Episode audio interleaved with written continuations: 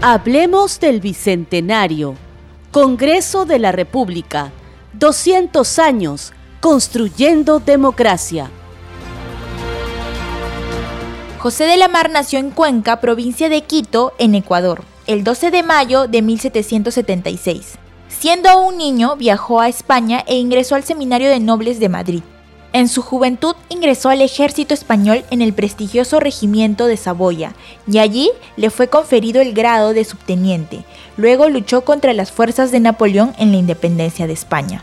Fernando VII, después de recuperar el trono de España, ascendió a la mar al grado de brigadier y lo hizo caballero de la Real y Militar Orden de San Hermenegildo y le confirió el cargo de subinspector general del ejército en el virreinato del Perú por lo que la mar se embarcó hacia el Callao y llegó a Lima en 1815, correspondiéndole a la mar regentar la fortaleza del Real Felipe en el puerto del Callao.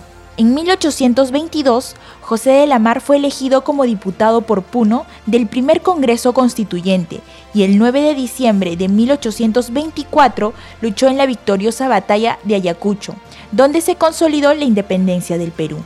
Además, cuando el libertador José de San Martín abandonó el Perú, fue nombrado presidente de la Junta de Gobierno. El 22 de agosto de 1827 asumió el cargo de presidente constitucional del Perú y lo ejerció hasta 1829. Durante su mandato tuvo que enfrentar un conflicto con la Gran Colombia de Simón Bolívar. Fue derrocado por un golpe de Estado dirigido por el general Agustín Gamarra Mesía.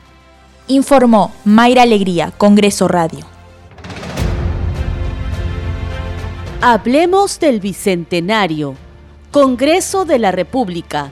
200 años construyendo democracia.